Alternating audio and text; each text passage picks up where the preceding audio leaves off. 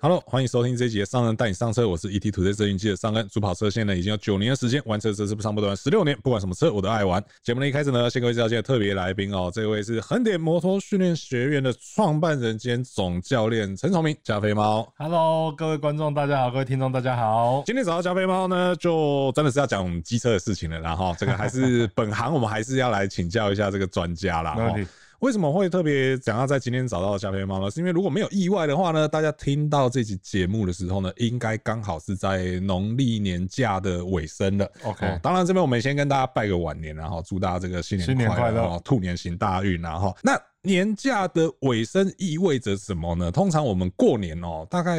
应该从初的除夕到初三，应该都有正经事要做。对是，没意外的话啦，哈，应该都有正经事要做啦。拜齁年呐、对啊，然走后春哎啊，呀，回娘家啊等等，有的没的啊。有些朋友可能到初四初五还得要去开工拜拜，对好、那所以这个时候你的年假呢，突然掐指一算，只剩下后半段了。后半段要做什么呢？就大家会有各种想法嘛。那我相信我的听众应该有蛮大一部分的朋友就会觉得说，出去远的地方玩，可能这个人挤人啊什么之类的，那不如去跑跑山什么之类的是。对，所以我相信应该蛮多人这个时间点都会想要出去骑骑车也好，或者是开车也好、哦。那当然，开车其实相对来讲就好像比较没有什么能说，但我觉得骑车要注意的事情就好像还蛮多的。非常多对，当然有些话大家会觉得是老生常谈，但我相信有些事情可能也真的很多人没想过，或者说经常被忽略掉。那我们今天就来跟大家讲一下，当你想要在这个春假期间安全的骑车去跑山的时候，你到底要注意哪些事情、啊？没错齁那我们就按顺序一个一个来啦哈。首先，当然出发前的计划是很重要的。计划这件事情，它其实有很多面向啦哈。那好比说，像最近大家如果有在注意新闻的话，就会知道我们的苏花公路瘫掉了。对，是在这个清水隧道前面的一个明隧道瘫掉了，那这个时候就会有所谓的交管的措施啊，或者是这个疏运的措施啊，等等有的没的。这个时候你就得要去掌握说到底现在最准确的管制状况是怎样。那为什么要特别讲这件事情？是因为哈，在好像是去年吧，有一个案例，他是骑着某一家的电动机车，嗯然后他从五岭想要去花莲，这条路线其实以前我们也蛮常跑的，对对，那那边风景也真的很漂亮，那那是一条我很喜欢的路。就殊不知呢，其实在这个中横的地方，它事实上是有施工的，那它有整点放行的管制，那甚至呢，每天它每天好像。现在是现在因为苏花摊料的关系，所以它整个白天都是可以通行的。可是，在之前的话，它是有呃每天只有三个整点会放行啊，除此之外哦，你就过不去了。电动汽车大家知道嘛，就是它要换电嘛。你这样一路往下的时候，其实当然相对来讲是省电的。所以说，你如果说没有管制的状况下，你可以一路滑到花莲，然后再去换电池，对那你就可以继续骑。可是如果一旦你今天下去了，才发现不行了，你要回头，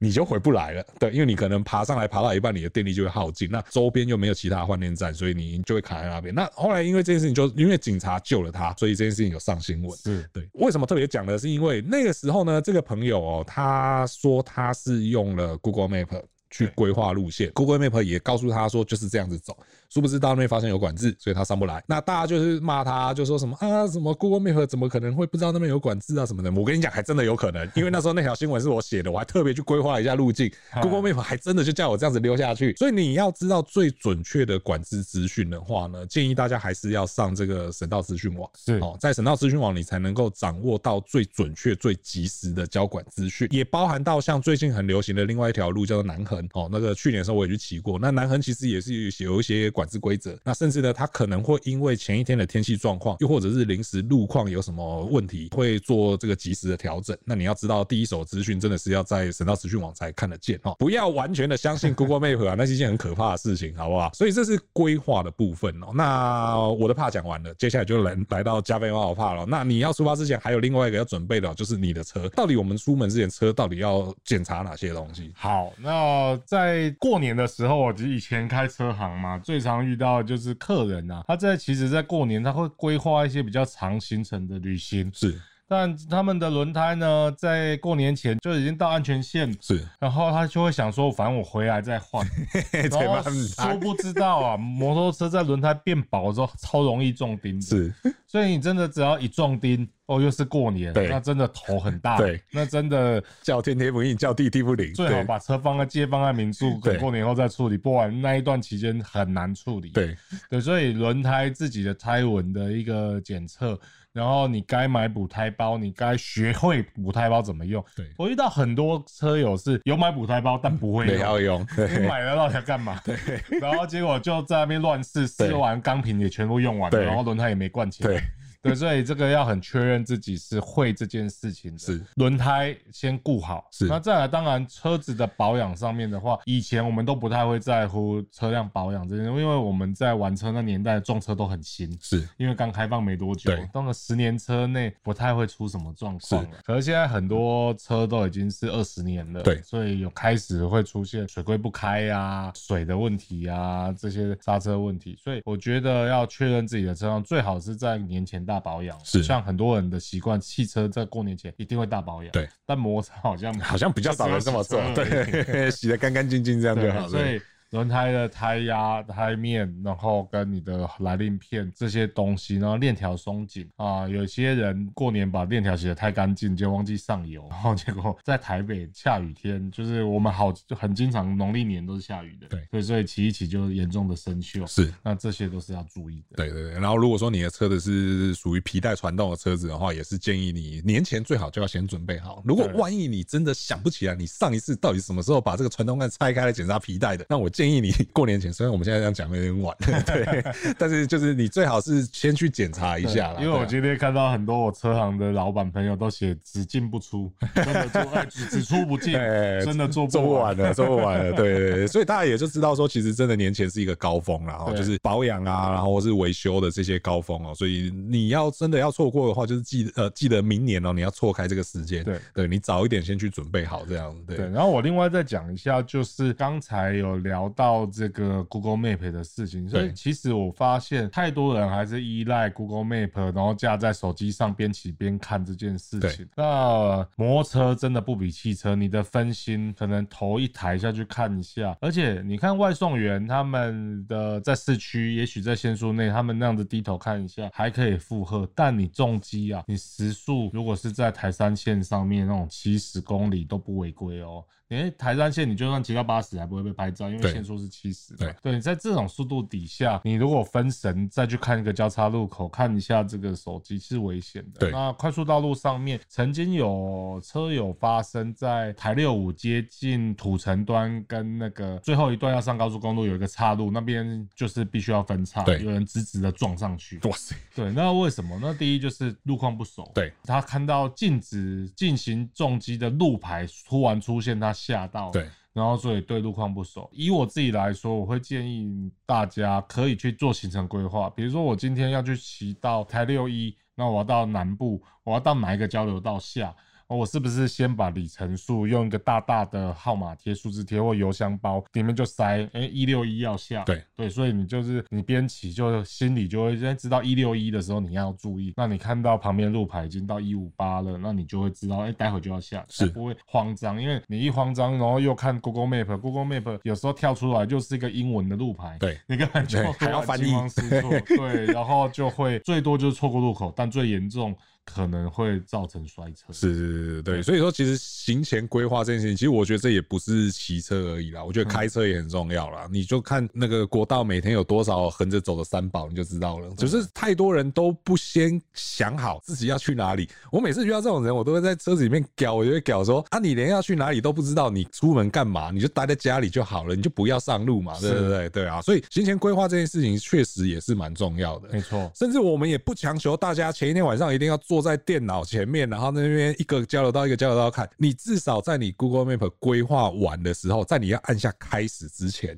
先看一眼那一条线到底是怎么走的，对它在哪边有比较大的转折，在哪边有分叉，这个其实都是可以先看的。对我自己的习惯是我都一定会先看的、因为我我先看这件事情，除了是说除了看说哪边有分叉，哪边要上下交流道以外，其实 Google Map 规划出来的时候，通常不会只有一条路线，对，它是有可以有选择的。那在这个情况下，你就可以先看一下说，到底你要走的路跟别条路的塞车的状况的差异是多少？或许你可以挑一条比较不塞的，或者挑一条比较好走的之类的。对，就是行前的规划这件事情真的是太重要了，不管是骑车或开车的朋友，真的是都要学起来啦，然后没错。对，那我们行程有了，然后车子也检查好了，啊，人的部分呢？人文部分我们要准备什么？人的部分，我觉得因为很多人都是戴着夏季手套，然后就觉得天下无敌。对然后殊不知原来上五岭手会冻僵， 会冻到没办法带刹车。对所以如果你本来就预计要去骑一个有海拔的，然后长行程，那你就是规规矩矩的戴上长手套。对，对我看过太多人穿着冬季夏季防摔衣，然后上五岭，对然后在五岭就对，进抖的公司要死。 对，然后其实运气不好的话，你可能会造成一些骑车上面的，比如说哎、精神力受损。对，或者是对操作上的失误这样子，对对对。对像我之前才在跟我的女朋友在讨论一件事情是，我说，哎、我突然发现啊，就是以前大概三四年前，很多人很爱穿那个某一个潮牌的外套，嗯，对对，什么超级什么 的，对对对对对对。然后我说，哎、你有没有突然发现这几年没有人要穿了呢？嗯，对啊，就是突然间这个东西在台湾不红了，然后连店都很少看到了。嗯我说为什么啊？我说我有一点想不想不通那个原因。结果后来我就突然想到一件事情是，就是又是五岭，对，对五岭这个地方真的是哦非常魔幻的一个地方。因为好，我记得几年前有个大学生就穿着那个潮牌的外套，然后跟朋友骑车上五岭，结果他身上好像冻到失温还干嘛是吧，然后就是也是被警察救下来的。然后后来大家才揭穿说，原来那个潮牌它真的只是潮而已，它不是机能外套，对，它不是机能外套，而且而且因为他们上去那个时候刚好又是寒流，我记得那那天温度好像也大概就是个位数，快接近零下那种程度，那种外套根本挡不了啊。对而且骑车这件事情是，它其实会让你的体温降得更快，是对，因为一一直有风嘛。那其实保暖的穿法，正确的穿法应该是怎么样？就我们常讲的，就是至少是三层式，里面要有一个保暖的，然后中间要有一个隔热层，然后最对外面是要挡风的。对。对，所以说相同的概念，你可以把它应用到你的手套也好，或者是你的防摔衣、防摔裤也好。对，那这边我们就讲到另外一件事情了，防摔衣、防摔裤，很多人我知道出门都是穿什么父母牌防摔衣对，对，真的呃是很不建议啦，非常不建议啦。我觉得现在的风氛围是很多人觉得穿着东西不帅，对所以就不想穿，然后都说我慢慢骑，。对，可是我就妈是妈骑永远是骑最快 的。开车慢慢开，你还是得系安全 带。对对对对对，是是是，就是这个概念啊，没错啊，是一样的概念， 对相通的，所对啊，以摩托车的慢慢骑啊，就算是四十公里、五十公里滑出去，基本上的伤害还是很重。那我觉得这个真的是要大家要带头，就是就就是防摔衣，出门就是穿着。然后不要去笑别人，有一些人看到别人穿防摔衣，然后哦你假主哎，给那被呸哦干嘛，然后就是讲这些话。我常常在 Seven 的时候就听对到那种车友之间互亏哦，Dennis 哎、对然后什么的。可是其实呢，你买到一定程度的防摔衣，它对你的保护是加成的。是啊、像现在有很多的防摔牛仔裤，看不出来它是一条防摔裤的，对但它就是很有造型。对我觉得你如果觉得你很需要造型，那你就去拥有这样的配备。对基本上我觉得这是一个责任。啊对对对对对，其实现在各大厂都有那一种看起来不那么武装的防摔衣、防摔裤啦。对对啊，那甚至其实这边也给大家几个建议，有已经有几种穿搭的方式，奇怪怎么搞得像时尚频道一样。对，但其实现在真的穿搭比以前灵活很多。对，是因为以前我们那年代就是你要么就是连身连身皮皮衣，那你要么就是看起来就是像是骑车在穿的东西，啊像新手的一样。 对对对对对，但现在有很多选择，好比对说啊像一些大厂，他们都有出，除了刚刚加菲提到的防摔牛仔裤以外，衣服的部分可能也会做成像帽 T 一样对那之类的，就是有个帽子的衣服，但里面其实还是有护具的。对而且那护具如果你觉得等级不够的话，你可以自己再再选购往上提升这样子，这是一种一种方法哦。其实包括连鞋子也是一样，鞋子也有出那一种比较像一般的板鞋啊，或者是球鞋那一种，对对，看起来我人畜无害吗？或者是对，但总之不认识那些牌子的人，看上去其实大概也看不太出来你穿的是这种防摔的东西，这是一个方向。另外一个方向是有一种类似像内搭的，对对，它是非常薄的，然后是直接穿在最内内侧的，然后一样都可以保护到你的关节那些有的没的。是啊，你外面就可以正常再穿你想要穿搭的衣服。对，其实大家都可以试着用这样的方式去搭配运用啦。那这也会依据不同的天气，或者是你骑乘的时间长短不同，有不同的穿搭方式。对，以我自己来讲的话，我现在已经不是那种出门穿连身皮衣的那种年纪了。对，车骑的车型也不是了。对但我有一个呃，我原则就是我一定要穿有龟背的防摔衣。是对，就是因为脊椎是脆弱的，对所以在侧躺滑下去，在滚的时候，如果脊椎有保护的话，是很重要的。是对，所以如果你已经要穿到有一点像防摔衣的东西的话，那我建议是龟背板，这个是不能省略的。是我常常看到很多。穿连身皮衣，不背龟背后。面是空的。对，然后我就想说，那你穿连身皮衣要干嘛？对因为连身皮衣最难能可贵的就是它的保护力很高，但少了那个龟背就就差一小就差差那一点点，对对啊，对那差那一点点，就是撞下去的时候，那个伤害是非常大的。对对对对对对对对，因为脊椎痛一弄到这个，真的是不死也半条命啊，真的是这样。所以龟背大家真的是可以去挑一个适合自己的龟背，那个很重要。是是是是，然后还有另外一个要跟大家厘清的观念是，防摔衣或是任何的这些防护用具哦，它都是防摔不防撞，就是可以滑可以可以滑、可以滚，但是就是不能撞哦。所以你也不要觉得我今天整套穿起来，我就是天下无敌，我就是可以这个油门一拜韩德鲁钦差这样子哦，没有那种事情。我我曾经听过，当然这都一定都是悲伤故事，是就是比如说车子说哎，都有枪杀那一个也弄啊那，对就是重点就是我枪杀弄对弄赶快，对对对啊对对对，所以说不能因为你有了全套的装备，然后就就是乱骑啊，或者是这个各种分心啊、分神之类的，这个都是不行的。你还是要有一个专注在马路上，然后正确的驾驶的这些行为啦。是哦对，所以我们现在有了行程了，有了车子了，然后安全配备了对安全配备也有了，你总可以出门了吧？对对对对对，那我们真的实际上路之后，大家要知道的是在农历年节期间，就是冬通常都是冬天嘛，那可能天气状况不是那么好，呃，但也有可能没有下雨，但是可以肯定的是气温通常都会是低的。是。对对对，所以说这时候我们出门，我们就大概要注意哪些事情。而呃要注意轮胎的工作温度，因为轮胎工作温度是最重要的。是那当然呢，像现在的像贝耐利的 Rosso Cosa 系列，他们的标榜就是胎温升起来很快，是对，所以胎的表面可以很快到达工作温度。是那再来就是你的胎压，胎压的话，基本上冬天的话，我们会我们还是建议照原厂胎压来做设定。是，那有一些人会说，我现在冬天可不可以打低一点点，是然后让轮胎变形量多一点，让它可以赶快暖胎。那基本上我们都是不建议，为什么？因为马路上能靠骑乘达到工作温度的效果是有限的，是所以我们会希望在冷胎压的时候就已经接近到我们所需要的一个好胎压了。是呃，要骑得很偏，你像你如果有去赛道骑过的，你会发现冬天的赛道轮胎温也上不太来，是有时候骑下来手一摸就哎冷冷。那我觉得像之前北宜有常常有人会说，哦那个咖啡厅前面几个弯好危险，那个一定有什么怪怪。 那基本上我在这边用一个科学的解释，就是是很多人在上山之前骑得很小心，对，呃，比如说北宜上去就小心骑，然后对越骑越热，然后哦感觉车况好，然后技术来了。那再来到了咖啡厅，大家就又开始聊对天，然后打屁，对打完屁大概半个小时的时间后，你就说哦走，继续开卖车卖好一辆吧对，然后一出去又开始配对。那基本上轮胎只要过五分钟，那个胎温就下来了。对对，所以你如果还照着一样那个节奏，然后气温只有十度的话，基本上轮胎跟溜冰鞋没什么两样。是这也是为什么在咖啡厅的前后几个弯特别容易摔车。对，我们以前有一个好朋友骑 R 六的，对，他不就是在一零六的咖啡厅前面对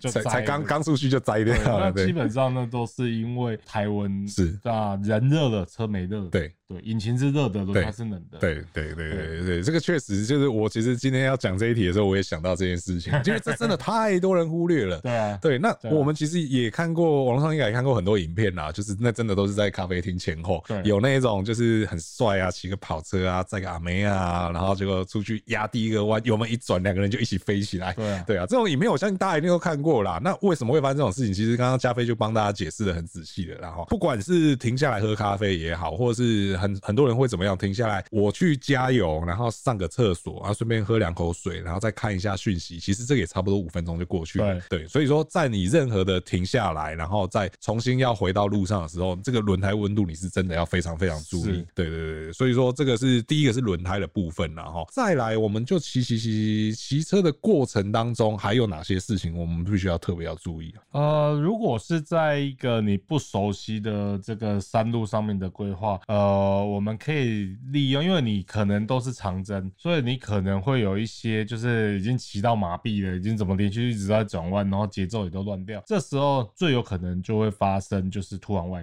抛。啊，对，所以你在骑车的时候，一定要就把每一个弯都当做三个节奏去走，外侧、内侧中线，这样子只要你有发现到你有几次是外内外特别明显，甚至外中外。就代表你的精神力已经开始减低了，是这时候应该要稍微把节奏放慢，深呼吸一下，然后再重新走。那再来呢，就是在不熟的弯道，如果你开始发现你的油门给的都很晚，都已经过了 A pace 才能开油，啊，这个这个通常会出现在朋友跟朋友之间的团体骑乘啊，你为了跟着前面的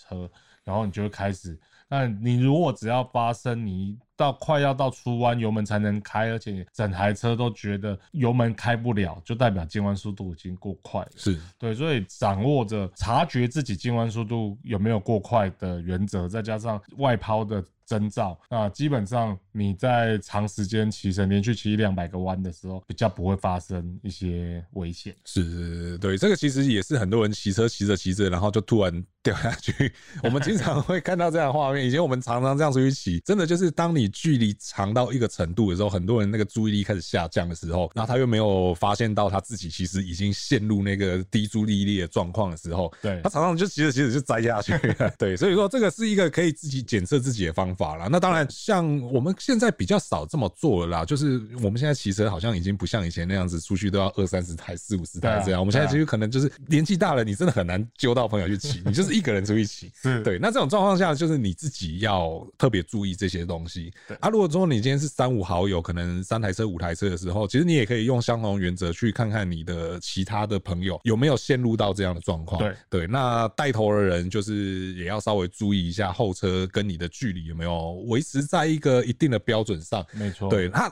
我们不怕你海放后面的人，就怕后面的人突然不见。对对对对，所以你还是要稍微注意一下后面的状况。是啊，对是啊，对对是啊对，，对这个是呃一个人骑跟一群人骑的时候要特别注意的地方。没错，对，那人会累嘛，对对对。那我们就要来讲到另外一个，我觉得算都市传说。对嗯啊，我相信这个可能我跟加菲见解可能会不一样，也可能会一样啊。我相信听众朋友可能也会有不一样的想法，就是呢，我们到底一直骑一直骑车，它会不会坏？我们要不要因为怕车子会坏，所以要停下来休息？这个东西，我认为如果以目前水冷式引擎的技术来说，它是不会坏的，是因为水冷式引擎它的工作温度基本上都被控制住，是然后我们的机油它的最佳的温度大概是一百到一百一十度之间，但因为你是一直在撞风，对所以其实它是更好的，是就是你的车如果是发动的情况底下有在撞风，基本上它比你停在那边是差不多的对，因为它整个都没有达到油膜会破损的一个境界。工作状态，工作状态。对，那但是你如果是耐久赛，那也许当然，因为耐久赛它就是全程高转速，对，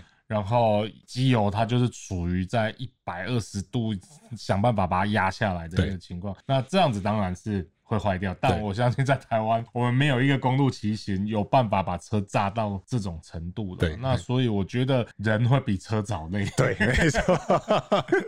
对，所以这因为这个真的是，我觉得我们从从小就经常会听到有人讲说，哦，等一下，我怕车子会坏，所以我去休息。没有了，车子没那么容易坏了，但是对大家真的要注意的是自己的精神状况是啊对啊是啊，你是啊休休息这件事情，其实很大程度不是为了车啦，是因为人会累啦。对对啊，那当然停下来的时候，你也可以顺便就是再确认一下车况这一些，对啊，确认一下你的胎压等等的这些东西，或者说有没有在渗水渗油之类的，对。对因为蛮常遇到的一种状况是，呃，因为汽车有机油灯，但是对摩托车没有。啊，有些人他可能比较喜欢 DIY 的，他出发前他是自己换了机油，啊，结果那个螺丝锁回去没有锁好，对啊，啊，油漏光了自己不知道，是，对，那当然，你那个车子其实呃，从机油漏光到车子不能骑，事实上那时间并不会太长。可是有另外一种状况是，它的机油可能不是啪一下子漏掉，它是一点一点滴一滴在滴的。对啊，那这时候你停车的时候，在你要离开之前，你可以检查一下地上有没有出现了刚刚没有看到的油渍之类的对东西。这个东西，在我们呃，我在林路安家受训的时候，就早上做四件事情。第一件事情，胎压检查完然后，拿一块布要把你的这个底壳擦一遍，是然后确认有没有油渍。是这样子，那基本上它就是一个类似你讲的担心自己的车会不会漏油、渗油。那我觉得汽车真的是渗油，就是后面的人衰，而摩托车有是自己是 自己衰。衰。对，这个嘉瑞有这方面的经验。